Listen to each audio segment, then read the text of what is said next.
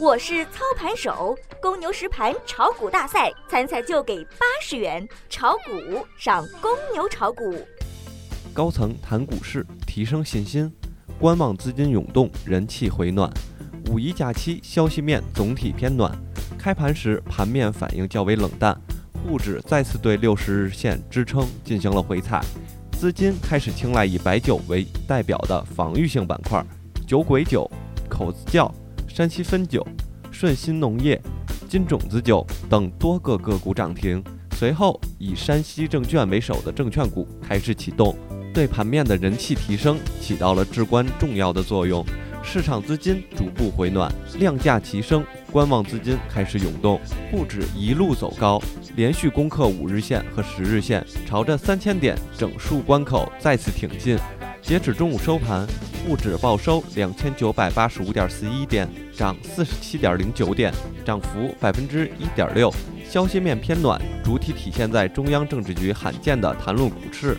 会议强调，宏观经济政策要增加针对性，要保持股市的健康发展，充分发挥市场机制调节作用，加强基础制度建设，加强市场监管，保护投资人的利益。政治局会议对股市和投资者的信心都有振奋作用。即使高层罕见的谈论股市，那么大跌基本也是不可能的了。大跌不是稳定，疯牛式的大涨也不是稳定，要见稳才好。关于三千点能否突破，券商的带头作用很重要。尤其是今天选择山西证券作为领头羊，那么关注整个券商整体板块的动向，山西证券是否封板？如果不封板的话，可能会回落。山西证券成了券商板块的风向标，因此要特别的留意。板块方面全部翻红，其中酿酒、食品、电子设备、软件、通讯设备涨幅居前。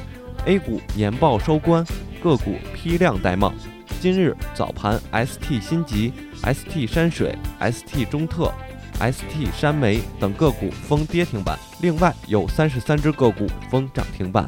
下午如果出现小级别的回调是不必担心的。以目前盘面来看，众多资金正在积极寻求买入的机会，小级别的回调只会调动更多的资金入场。另外，想要彻底点燃股市的热情，在初期需要一根中阳线甚至是大阳线来振奋市场信心。那么市场还需要更多的力量正在积蓄。